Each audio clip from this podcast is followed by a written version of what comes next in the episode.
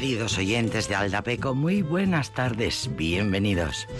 Esta tarde hablaremos de mitología egipcia, un poco de mitología egipcia, un poco de mujeres en Egipto, un poco de eh, mitología y una mujer, una diosa, una diosa muy importante que tuvo mucha influencia posteriormente en la cultura greco-romana y lógicamente de dónde venimos nosotros los que aquí estamos, de ahí.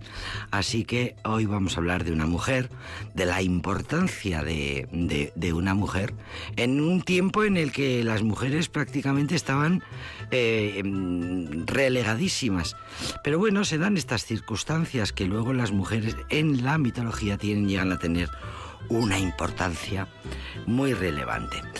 Mm, ya sabéis que los lunes hablamos del mundo antiguo, ya sabéis que hablamos de cosas que nos hacen ver que caramba, pues eh, qué casualidad, nada nuevo bajo el sol todo está inventado desde aquellos tiempos, desde aquellos, pues como siete siglos antes de Jesucristo. Por ejemplo, el día pasado la profesora de la UPV, Isidora Embrujo, nos hablaba de las enfermedades mentales femeninas en la antigüedad. Nos hablaba en concreto de dos, el histerismo y la anorexia. Eh, como lo oís, lo oís, la anorexia nerviosa, una enfermedad que sigue siendo muy actual, tristemente, que afecta más a las mujeres que a los hombres, aunque ya nos decía Isidora que empieza a azotar fuerte a los chicos también. Claro que no se describía como hoy día porque en la antigüedad el desconocimiento del cuerpo femenino y de las patologías asociadas a las mujeres, imagínate cómo era de grande. Y lo ha sido hasta hace cuatro días, por cierto, en términos históricos. La historia de las enfermedades siempre hay que contarla y estudiarla en su contexto social, porque sólo así se puede interpretar correctamente pues los datos de las fuentes que nos lo trasladan y solo así en su contexto se puede comprender bien o mejor las causas de las, las características de las enfermedades.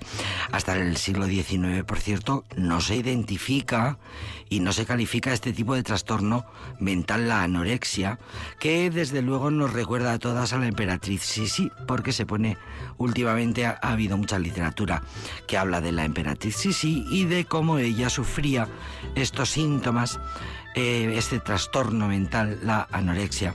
Hoy sabemos que se trata de una patología definida como un trastorno grave del comportamiento alimentario. Eh, pero en aquellos tiempos, pues bueno, los, en el mundo antiguo los autores griegos y romanos, nos lo contaba Isidora la semana pasada, relacionaban esta anorexia con el deseo de las mujeres de controlar la natalidad.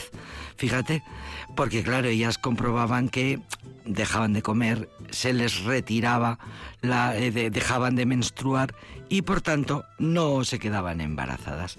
En fin, los tratados médicos de la antigüedad nos enseñan muchas cosas y nos ayudan mucho a explicarnos. También nos hablaba de la histeria, que fue un diagnóstico, por cierto, que se utilizó hasta entrado el, el siglo XX.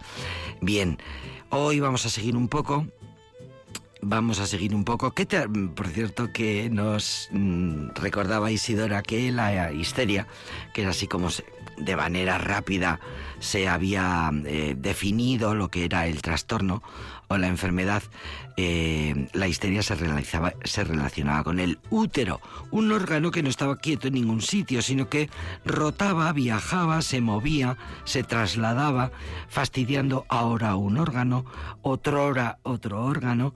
Eh, fíjate tú qué idea tenían entonces. Y finalmente se había relacionado la histeria que, o mejor dicho, se había llegado a, la conclusión de que uno de los tratamientos, el buen tratamiento contra eh, la mm, histeria era el matrimonio. Eh, o el, y el sexo, claro, el matrimonio y el sexo. Es decir, que practicar sexo siempre ha sido terapéutico y está en los tratados griegos antiguos. Así que, claro, eh, siempre, que siempre que conllevara la práctica sexual como, em, como, como, como, terapéutico, siempre que eh, conllevara el desenlace explosivo, deseado y curativo, cosa que a lo peor no siempre sucedía. Así que hay que explicar bien todo esto.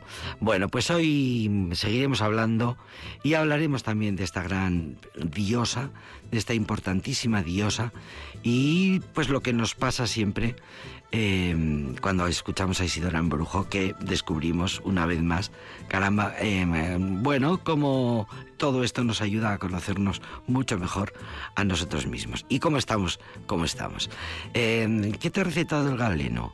Nunca mejor dicho. ¿Qué te ha recetado el galeno? Pues orgasmos durante 15 días. Bien, pues esa era un poco el chiste de, del otro día. La profesora Isidora Embrujo vendrá enseguida.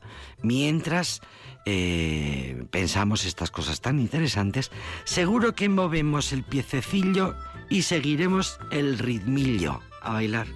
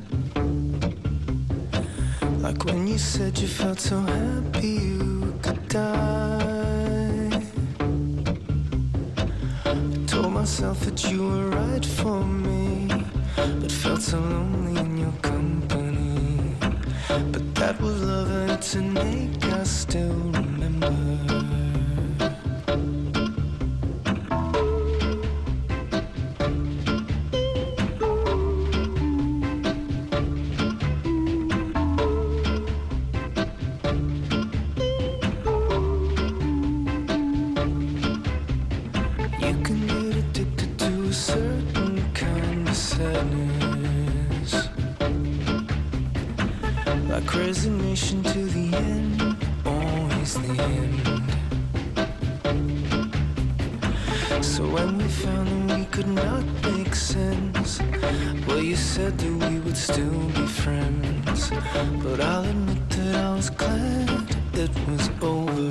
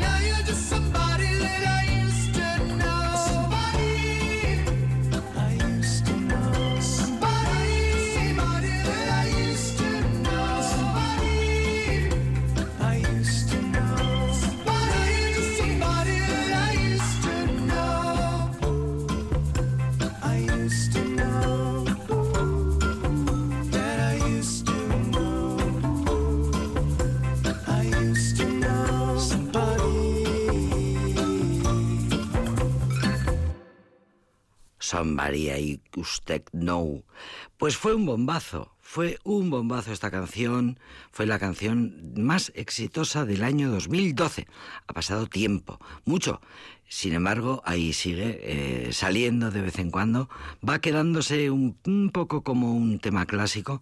Su autor e intérprete es el compositor Gautier, compositor, cantante, músico multiinstrumentista de origen belga-australiano, que consiguió un éxito mundial eh, bueno, pues uno de los mejores discos de aquel año que, por supuesto, triunfó rabiosamente en YouTube con millones y millones de visitas, más de 100 millones en muy poco tiempo y fue número uno de ventas en el mundo entero. Y en esta ocasión hizo una versión, es la que hemos escuchado, eh, en colaboración con la cantante neozelandesa Kimbra, que hace mm, con esa voz tan delicada una preciosísima versión. Eh, pues en una mezcla de pop y música electrónica en su más precisa definición y uno de los discos, ya decimos, más poderosos de aquel 2012. Que siempre que escuchamos seguimos el ritmo con el piececillo porque es una canción. Mira, hablando de cosas terapéuticas, esta canción lo es. Eh, con el ritmo que llevamos en las venas empezamos este programa que se llama Aldapeco. Aldapeko sagarraren nadarraren puntan, puntaren puntan, soria zegoen kantari.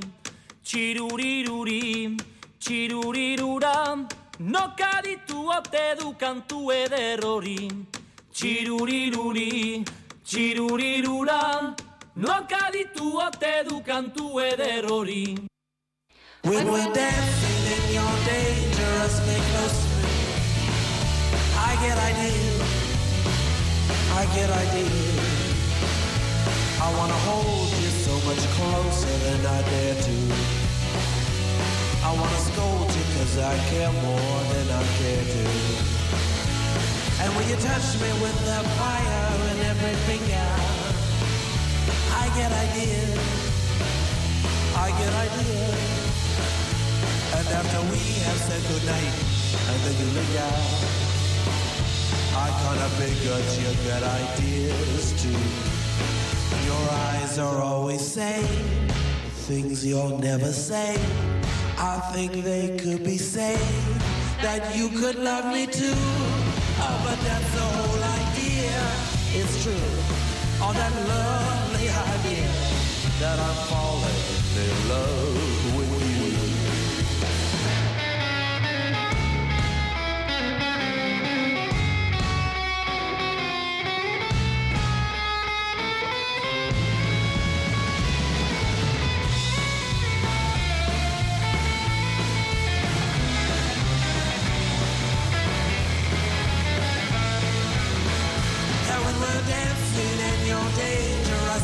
close to me. Oh, I get ideas. Oh, I get ideas.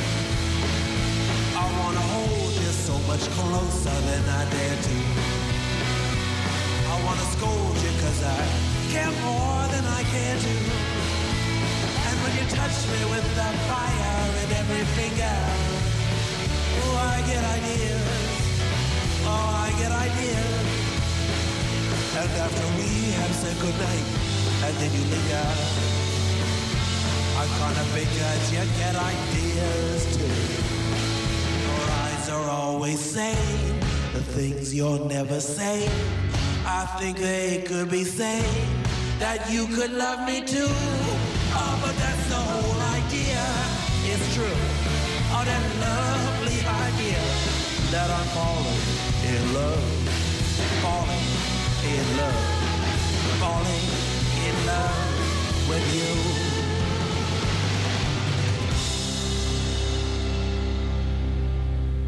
que tantas veces eh, oímos cantar y tocar a muchísimos de los grandes, Louis Armstrong entre otros, hasta que un día, no hace mucho, este artista estadounidense, este músico hizo esta versión utilizando, haciendo una mezcla de blues, country, folk y rock and roll, para recrear una de las obras más personales, dijo la crítica, más personales y sugerentes dentro de la escena alternativa estadounidense. El autor Matthew Stephen Ward conocido artísticamente como M.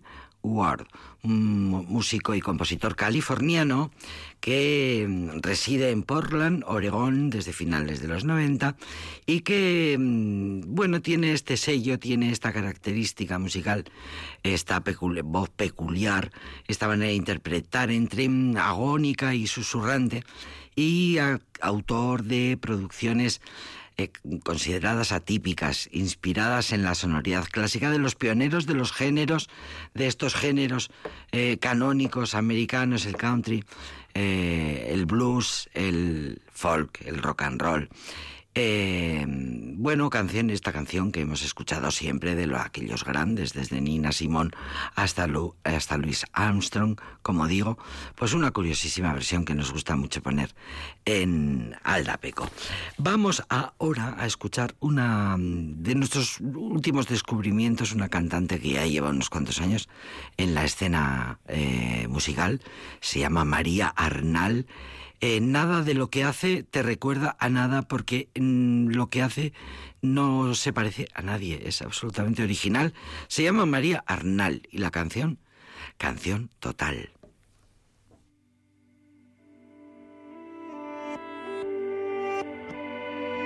Si pudiera prevenirte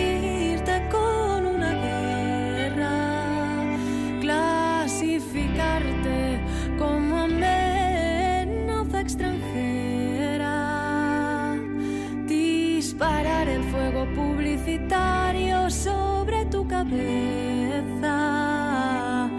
condenarte a la ignorancia y a la pobreza con créditos bancarios, bombardearía con mi deseo solo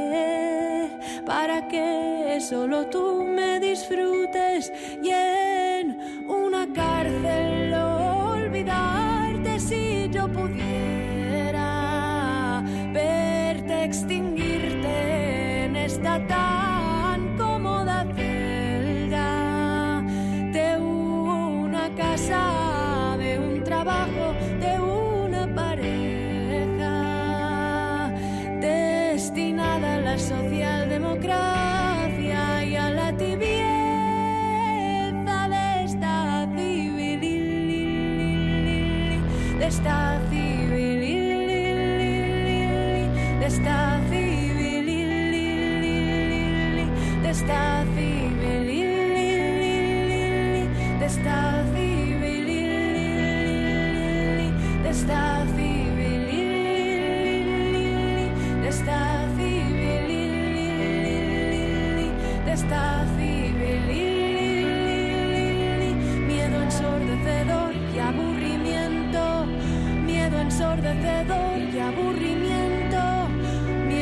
ensordecedor y aburrimiento, miedo ensordecedor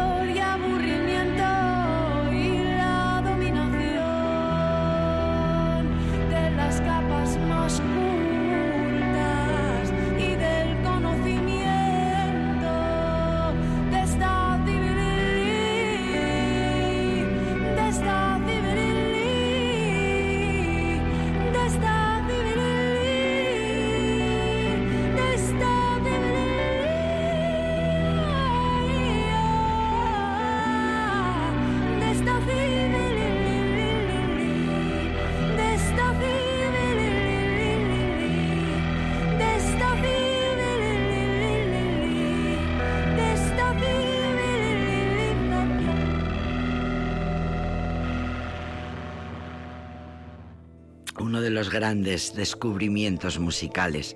María Arnal, quiero divertirme, no que me pongan un 10, dice. Ah, y eso le honra. Le honra muchísimo. Es una de las eh, figuras más interesantes eh, hace pareja artística con Marcel Vallés, con él colabora, él le pone la música y la producción a las canciones. María Arnal y Marcel Vallés, que comparten una de las parejas artísticas más destacadas de la escena catalana, para empezar, porque son catalanes, y eh, en, en, España entera después, eh, tanto a nivel musical como performativo dice la prensa musical, que las polifonías vocales, esas voces, ese ruido, esos ingredientes musicales, esa música electrónica, esa extraordinaria voz, ese variadísimo cromatismo de María Arnal, pues hace que el resultado de las canciones, de sus canciones, sea mágico. Eh, una chica formada en los campos de la es, eh, traductora, estudió filología, se formó en los campos de la traducción, las artes escénicas, la antropología, el canto, desarrolla su trabajo musical a partir de la experimentación con archivos, fonotecas digitalizadas. Trabaja mucho lo que el, sonido, eh, trabaja mucho las letras, muchísimo.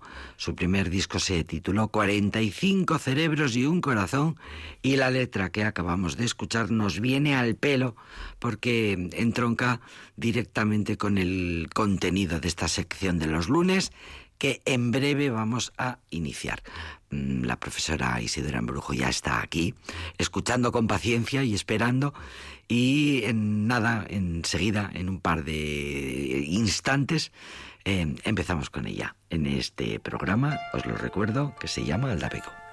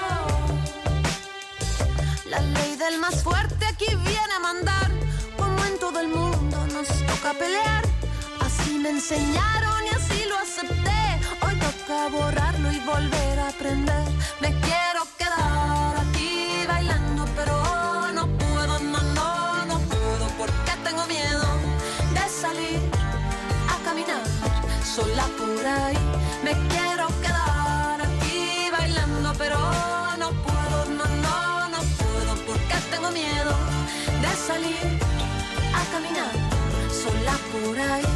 Siempre pregunta otra vez. No dejes respuesta en tal vez. Si algo parece muy fácil será porque está faltando algo por preguntar. Si así me enseñaron y así lo acepté, hoy toca borrarlo y volver a aprender.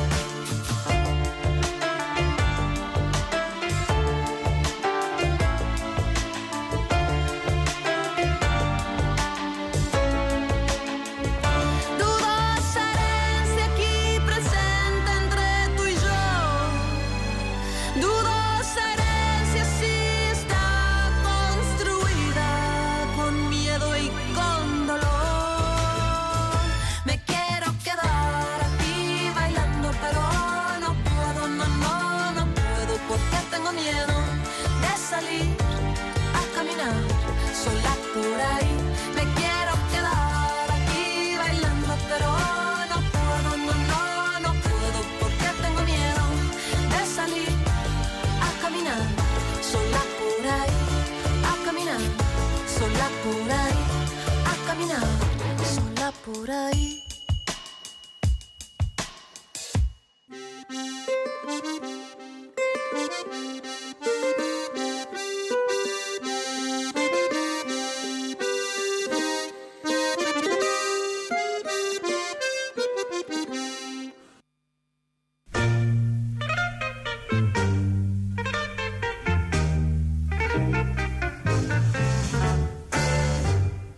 Mutatis mutandis absit in iuria verbis temporibus illis of torto collo tango ubi maior minor cessa talis pater talis filius mod proprio ad maiora.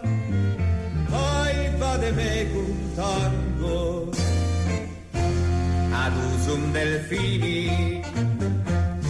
Ubi maior minor cessa talis pater talis filius mod proprio ad maiora. Ai vale mecum tango. Sed alea iacta est memento audere semper. Mala tempora currus. Per aspera ad astra parva sedata mia orribile viso. Sede orribile che viso orribile viso Isu. Bisu, bisu. Bisu. Horrible bisu. Bisu cara. Visión, Visión. sí. Visión vis- visión terrible. Sí. He tenido una visión terrible. Sí, como el lunes que Te, tenemos. te juro. Anda, que yo tengo un lunes, querida Isidora. Siempre espero que vengas como agua de mayo, porque luego ya como que ya no es lunes cuando vienes tú. Pero menudo lunes que tenemos. Sí, sí. Sí, es verdad. Eh, aunque parezca mentira, cada vez que escucho la sintonía, me gusta escucharla y escucho con atención a ver si pillo, sí, a ver claro. si pillo algo, a ver si pillo Es algo para luego reproducirlo. Qué buena, qué buena idea tuviste. Qué buen, qué buen hallazgo Sí, sí, sí. tuviste, porque la sintonía la pone también nuestra querida Isidra Embrujo, que hoy nos va a hablar de una diosa egipcia Sí, bueno, egipcia eh, en su origen. en su origen. Pero que se- Los romanos su- que cuyo se- culto se esten- exactamente. Porque los romanos, los romanos se quedaban, se quedaban con todo. Efectivamente, los romanos, primero los griegos, luego los romanos, y, y prácticamente es una. Bueno, hasta ahora, si ponemos, buscamos Isis, aparece siempre Isis relacionada Isis, Isis. con, con el eh, exoteri- exoterismo, o sea, Con con, el las ciencias ocultas, sí, sí. es decir, no está muy La viva. magia La magia, exactamente. sí. Hay dos artículos eh, que he utilizado para preparar el programa de hoy porque hay que citar las fuentes como buenos Sí, historiadoras y Sí, como buenas Difusoras. Difusoras. Difundi- ¿cómo? Difusoras. sí eh, divulgadoras Divulgadoras. Sí. Difusoras suena No, fatal. ahora se habla en la universidad eh, y se está valorando mucho de la transferencia la transferencia del conocimiento y en cierta medida es lo que hacemos Es- Prefiero divulgación. sí también Me parece más popular. Sí, divulgación además tiene un sentido, mm, yo creo que mm, menos académico, pero Claro. más eh, comprensible, ¿no? Es Claro. hacer, eh, hacer llegar a la, a la mayoría. de- Eh, de tiene la- además una connotación de generosidad. Sí. La- los eh, que tenéis el conocimiento lo repartís, lo compartís, lo repartís y lo donáis y se, se y lo regaláis. Y, a la comunidad. Pues hay dos ¿Cómo has dicho que en artículos- el, en el mundo académico La transferencia. La transferencia. Transferencia, Vale, transfiérenos, por favor, eh, los dimes y diretes de la diosa Isis.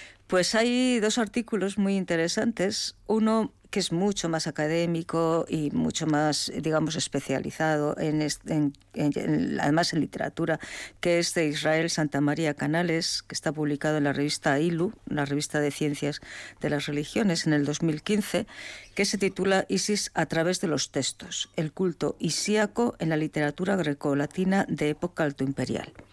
Y este autor Israel Santa María pues nos ofrece un artículo muy interesante, pero también muy, muy denso. Eh, va mm, desglosando eh, la figura de, de, la diosa de Isis a través de pues, obras de algunos autores que ya íbamos a mencionar y que conocemos muy bien, como Plutarco, por ejemplo, o Apuleyo que, eh, que ha, es muy conocido por el... En Aldapeco varias veces. han aparecido. Y otro artículo es de Hipólito Petit Tenrero, que es... Este tiene un título que es muy, muy bonito, yo creo, porque define muy bien el concepto que se tenía de la diosa en la antigüedad. Es Isis, la gran maga. Está publicado en Espacio, Tiempo y Forma en el 2004. Es anterior al de Israel Santa María. O sea que Circe podría venir de por influencia de Isis. ¿Quién fue antes? No, a ver, antes fue Isis, evidentemente, porque es egipcia y es tenemos las primeras fuentes de esta diosa se, eh, se datan en el 2500 antes de 2500. Cristo. Es decir, estamos hablando del tercer milenio. Es una diosa asociada a, a Osiris. Normalmente aparecen siempre mencionados. Osiris, que sabemos que es una banda de heavy metal. Sí, y además el rey más guay de, de todo el, el, rey me... el, el, el, Egipto, del alto y del bajo. A ver, estas son eh, Osiris, Neftis y Set Isis, Set, Neftis y Osiris eran los cuatro hijos de dos grandes dioses que son el dios de la tierra, que es Geb, y la diosa del cielo. Que, que no deja de recordarnos cómo todas las mitologías, aunque sean de culturas distintas, llegan a la misma conclusión a la hora de construir sus dioses, sus cultos. Estos aparecen en dos y realidades es muy, muy que se, claro que es muy impresionante porque hay dos realidades que siempre explican tres que explican la, la religión en todas las culturas. La cosmogonía, Sí. es decir, el origen del mundo, Sí, sí. La eh, teogonía, el origen de los, De los dioses, y la antropogonía, el origen de la- del De género humano, diríamos ahora, de los hombres, eh, literalmente. Bueno, pues en la explicación de esa cosmogonía egipcia aparecen, como siempre, los dos principios, el femenino y el masculino. En el caso de Egipto, el masculino era la tierra y el femenino el cielo. Lo húmedo es la- eh, lo femenino y lo seco es lo masculino. Y eh, están, es un mito que está relacionado estrechamente con la política, o sea, con la administración, con el, el gobierno de, de Egipto, porque eh, nos dice el mito que Osiris, esposo y hermano de Isis, era Esposo y hermano. Efectivamente. Era eh, el, el rey de Egipto. Eran los dos. Eran la pareja real. Pero Set, que es eh, el hermano mm, que tiene mucho que ver también, como vamos a ver, con otro mito que conocemos muy bien por la Biblia, que es Adán. Caín. Caín. Caín, Caín, Caín, Caín, Yabel, quería decir. Pues, eh, muerto de la envidia, eh, ¿qué hace? Engañar a Osiris para eliminarlo y Quedarse con el con el trono. Lo engaña eh, ofreciendo en un banquete un sarcófago que dice que se metan y a quien le quede bien se lo va a regalar. Y es el sarcófago que está hecho a medida de Osiris. De modo que Osiris se mete en él, lo cierra, Set lo cierra herméticamente y lo lanza al Nilo. Y el Nilo lo lleva hasta el mar y el mar hasta Biblos, hasta la ciudad fenicia de Biblos. ¿Qué nos cuenta Plutarco, ese historiador del segundo, eh, Cristo, eh, segundo siglo después de Cristo? Pues que Isis, desesperada, empieza a buscar a Osiris. Y lo mismo que había hecho Demeter con su hija Perséfone, sí, que le hemos hablado de ella, pide ayuda a otros dioses para que eh, le, le ayuden a buscar a su hermano y esposo. Y encuentra, llega hasta la ciudad fenicia, encuentra el sarcófago, pero en un descuido, Set descuartiza el cadáver. Y lo, lo descuartiza en 14 trozos, 14 parce- partes, y los, lo va esparciendo por todo Egipto.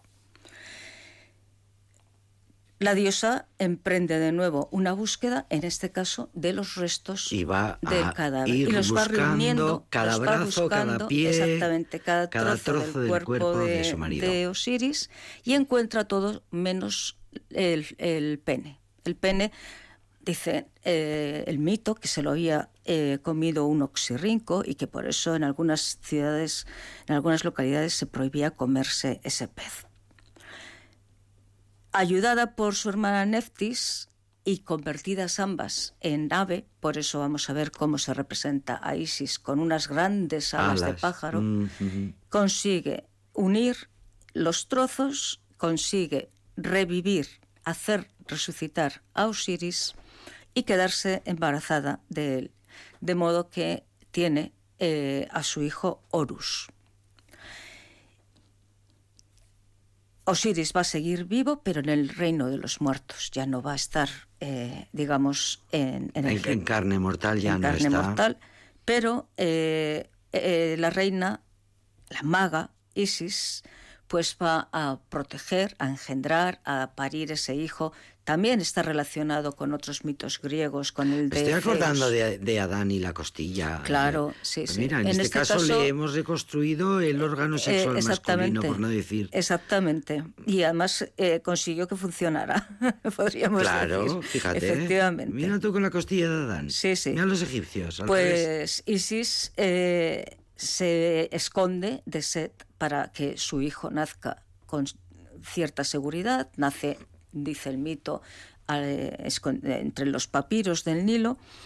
Y esto también nos recuerda, por ejemplo, el nacimiento de, de Zeus, que también se esconde, lo esconde su madre para que no sea devorado por. por Siempre padre está el tío, el hermano, siempre está el es un hermano. conflicto siempre. entre, entre los hermanos. poderes, entre, hermanos, entre tíos.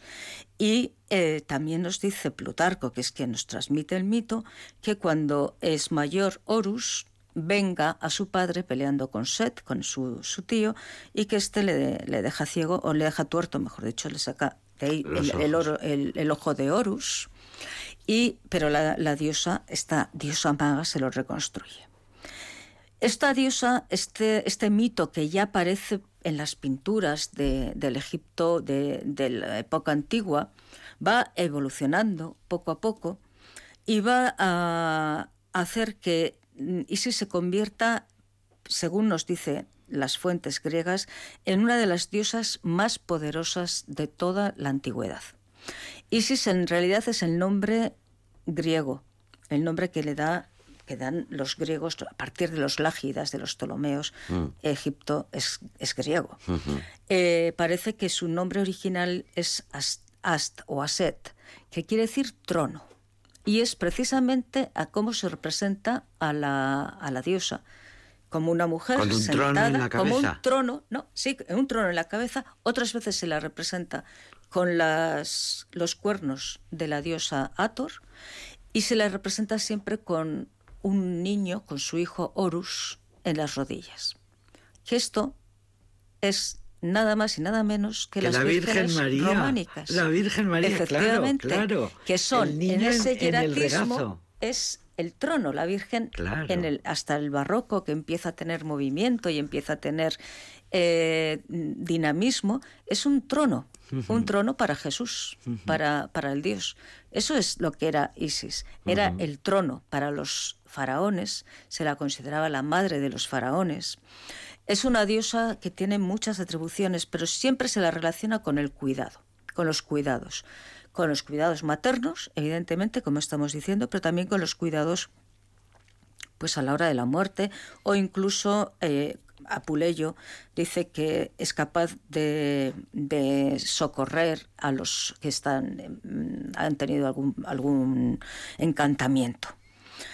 Es una diosa que se la eh, muy polifacética. ¿Eh? Ya aquí yo voy a, a repetir lo que tú sueles decir que me hace mucha de gracia. amplio de amplio espectro. espectro, efectivamente. Eh, se la va a identificar con otras diosas, con su, su hermana Neftis, que era la diosa de la muerte, de la oscuridad, pero también del, protectora de las almas, con Ator, que es la diosa de la alegría, de la maternidad, del amor, eh, y por tanto la protectora de las mujeres embarazadas, del parto, de las comadronas. Esto es la Virgen de Angosto. Mm, tal- totalmente. Eh, con la diosa Mat. que la de Angosto, ¿eh? que es nuestra, fíjate tú, ¿eh? Patrona de los partos, del embarazo. Eh, con Mat, que es la diosa de eh, símbolo de la verdad y de la justicia. Es la que eh, eh, cuando morían en el juicio de Osiris se pesaba el corazón del difunto y si pesaba más que, que la diosa Mat se consideraba que, que podía merecía la vida eterna y si no, no.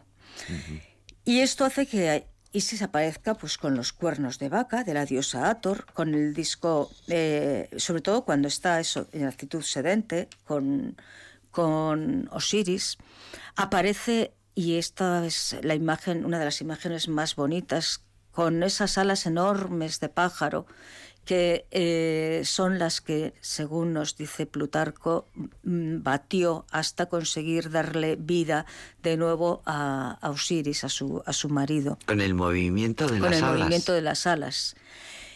Pero también es una diosa, como diosa femenina, que se relaciona con la naturaleza, pero con la naturaleza y con el nacimiento de todo en sentido estricto, con la lluvia, con el viento. Se le atribuye como a Osiris eh, la civilización del pueblo egipto. Dice que les enseña a hilar, que enseña el tejido, y se la identifica con algo fundamental en Egipto, que es la estrella, la estrella Sirio, que suponía la inundación del Nilo, es decir, el comienzo del año, del año que se producía en julio en Egipto en ese momento con la- las eh, estaciones que eran distintas. Ahora es el periodo de inundación, que es lo que da mm, riqueza a la civilización, el periodo, la estación de siembra y el la periodo de cosecha. Claro, claro. Apuleyo la describe en, en su obra El asno de oro, aunque tiene otra obra más eh, importante para esto, pero es muy interesante. El texto es, yo creo que merece la pena escucharlo porque nos habla de cómo este culto se extiende por todo el Mediterráneo y los nombres que recibe. Habla Isis ¿eh? y dice, heme aquí, do vengo conmovida por tus ruegos. Oh Lucio, sepas que yo soy madre y natura de todas las cosas, señora de todos los elementos, principio y generación de los siglos, la mayor de los dioses y reina de todos los difuntos, primera y única gola de todos los dioses y diosas del cielo que dispenso con mi poder y mando las alturas resplandecientes del cielo y las aguas saludables de la mar y los secretos lloros del infierno. A mí sola y una diosa honra y sacrifica todo el mundo, en muchas maneras de nombres. De aquí los troyanos, que fueron los primeros que nacieron en el mundo, me llaman Pesinúntica, madre de los dioses. De aquí, asimismo, los atenienses naturales y allí nacidos me llaman Minerva Cecropia, y también los de Chipre, que moran cerca de la mar, me nombran Venus Pafia. Los arqueros y sagitarios de Creta, Diana. Los sicilianos de tres lenguas me llaman Proserpina. Los eleusinos, la diosa Ceres antigua. Otros me llaman Juno, otros Belona, otros Hécates, otros Ranusia. Los etíopes ilustrados de los hirvientes rayos del sol, del sol, cuando nace, y los arrios y egipcios, poderosos y sabios, donde nació toda la doctrina, cuando me honran y sacrifican con mis propios ritos y ceremonias, me llaman mi verdadero nombre, que es la reina Isis. Qué bonito. Sí, porque vemos cómo va describiendo uno a uno Todos los todos cultos. los cultos, todo el culto y la extensión de este culto. El desarrollo de Isis a lo largo Eh, de tantísimos claro, siglos, por ¿no? Porque esto lo escribe Pu- Claro, Plutarco. esto lo escribe Apuleyo dos siglo siglos- segundo ah, es Apuleyo, Plutarco también es el que hemos mencionado antes del siglo II. Vale, este es el y este es oro de eh, Apuleyo. de Lucio Apuleyo. Sí, sí, sí, sí. Entonces, vemos que es una diosa que ha es- cuyo culto se ha extendido por todo el Mediterráneo. Durante siglos Durante y siglos. siglos, efectivamente. Sí, sí, sí, sí. Y es una diosa que tiene, como todas las diosas, una doble cara también. O sea, no vamos a pensar solamente en, En su cara buena. Mm. También es capaz de lo peor, como todos los dioses también. Es una divinidad maternal y protectora, sí, pero capaz de mostrar su cara más terrible cuando se siente ultrajada. Y una de las venganzas que, según Ovidio y Juvenal, que también son bien Conocidos, bien conocidos nuestros. es la, la capacidad de provocar la ceguera. Deja ciegos a quienes les ha- a quien ofen- quienes les quienes ofenden. le, le ofenden. Esta diosa que hemos visto en Egipto con Osiris va a, a partir de- del siglo IV va experimentando un proceso de helenización. Esa Aste o Aset del principio ya empieza a ser Isis y se la relaciona sobre todo con la diosa Demeter, ya lo hemos mencionado, por la búsqueda de, de Perséfone, y por otra cosa que es muy importante, que es eh, que su culto es un culto que llaman eh, mistérico. ¿Qué son los cultos mistéricos? De estos hemos hablado alguna vez. Cuando hablamos de Demeter, hablamos de ellos. Pues son los cultos que, a diferencia de, las, de la religión, digamos, oficial, en la que participaban todos los ciudadanos obligatoriamente, eh, en estos cultos solamente toman parte los iniciados. Son cultos que se realizan frecuentemente de noche y para que participar en ellos eh, tienen que recibir una cierta formación, tienen que estar, se habla de que son los iniciados, los elegidos, los que participan en, en este caso en el Acceso culto muy restringido a, a este culto. Sí, y se diferencia también, y también sucedía con el de Demeter, en que participan las mujeres. A diferencia de la religión oficial, en la que las mujeres tienen, No tienen- una participación muy, muy escasa. También, igual que, o abundando en esta idea de que es muy diferente a los cultos eh, de la polis, pues aquí sabemos que había eh, un- una casta sacerdotal, había un grupo de sacerdotes, además, con una estructura mm, bastante bien conocida. Es un clero eh, que tiene que cumplir algunas condiciones, aparte de ese, digamos, de esa, de esa preparación, pues por ejemplo tienen prohibida la, la castidad. El sumo pontífice. Prohibida. Sí, sí. La castidad. Tiene que estar, sí, tiene que estar eh, casado, no puede ser célibe. Anda. Sí. Y también eh, mm, sabemos, porque esto lo, lo describe muy bien Plutarco, que era muy amante de las, de las religiones mistéricas, eh, en qué consistía, pues, digamos, en la labor de todos esos, eh, de esos sacerdotes. De esos eh, tienen unos nombres, pues, mm, bastante difíciles para nosotros, pero se encargaban, pues, desde vestir a la estatua de la diosa, llevar el, caduceo mm, que se relacionaba con el dios Tot, cuidar el templo, cuidar los jardines, vigilar las capillas sagradas. Es decir, todas las, todos eh, Que la los diosa trabajos estuviera como para que la bien diosa vestida y muy cómoda y muy resguardada y, y muy y bien, muy bien todo defendida. muy bien defendido y muy bien preparado todo para un culto Sí. que era diario. Se hacían los servicios a la diosa se, eran diarios. Que esto es como pues las, las órdenes mm, de religiosas, monjes claro, y las claro, órdenes sí, sí, sí. religiosas. O sea, se, de se- monjes y de, y pero de lo, curioso, claro, aquí hablamos de que se, se aseaba a la diosa, se la alimentaba llevándole llevando los sacrificios, las libaciones. Sí.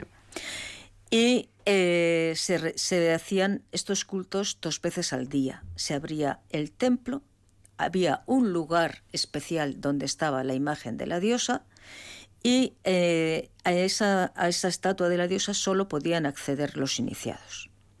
Se realizaban las libaciones, como hemos dicho, que era el alimento para la diosa. Se entonaban los himnos dedicados a la diosa que se conocen, y hay muchas, muchos himnos eh, dedicados a Isis. Y a mediodía se cerraba el templo, hasta el día siguiente. Me estoy acordando de las hermandades andaluzas, de los de las procesiones y de las vírgenes. Sí, es que tienen- las, herma- las hermandades Efectivamente, esa, de la ese- Macarena, exactamente, de la sea, Virgen del Rocío, de Es que no, no hemos cambiado. las hermandades. Como, vamos, hemos cambiado. para pero- iniciados, sí. con acceso restringido, para ser eh, hermano tienes que tener una serie de Eh, cualidades, sí, sí, no. pasar una serie de pasos. Aquí las mujeres sí, a veces no. Sí, sí. Efectivamente. Es una, es un, son religiones muy, muy interesantes, estas religiones mistéricas, y están muy vinculadas con el cristianismo. ¿eh? Porque también, como en el caso de Demeter, aquí eh, se hacía una ceremonia que era una especie de rito en el cual se producía la muerte y la resurrección. Es decir, es la misa de los del, del cristianismo. Celebramos la muerte y resurrección de Sí, Cristo. señora. Sí, señora. Entonces, La eh, Virgen María, tanto Isis, en Demeter como en el culto de Isis se celebraba ese rito de muerte y resurrección. Y también hay una cosa que nos suena mucho, eh, que es esa bueno, la vinculación con el con la madre, con la Virgen María a través de, de, eh, del hijo, de la presencia del hijo, es evidente. Pero si decimos que se celebraban los cultos a Isis, el 5 de marzo empezaban y empezaba ahí la época de navegación, que se llevaba, se llegaba hasta la playa, se le dedicaba una bar- un barco, se ofrecían eh, fuegos, se se- ciertas ofrendas se purificaba con fuego.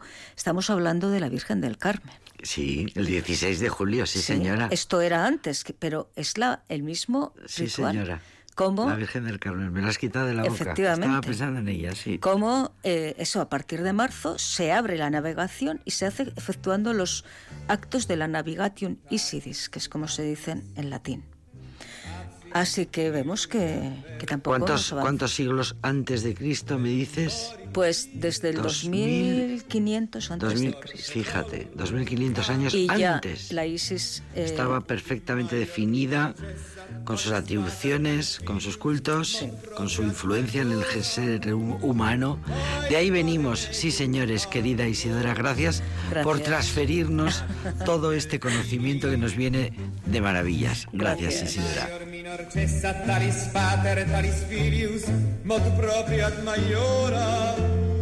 Ay, veneme cantando. Se dale a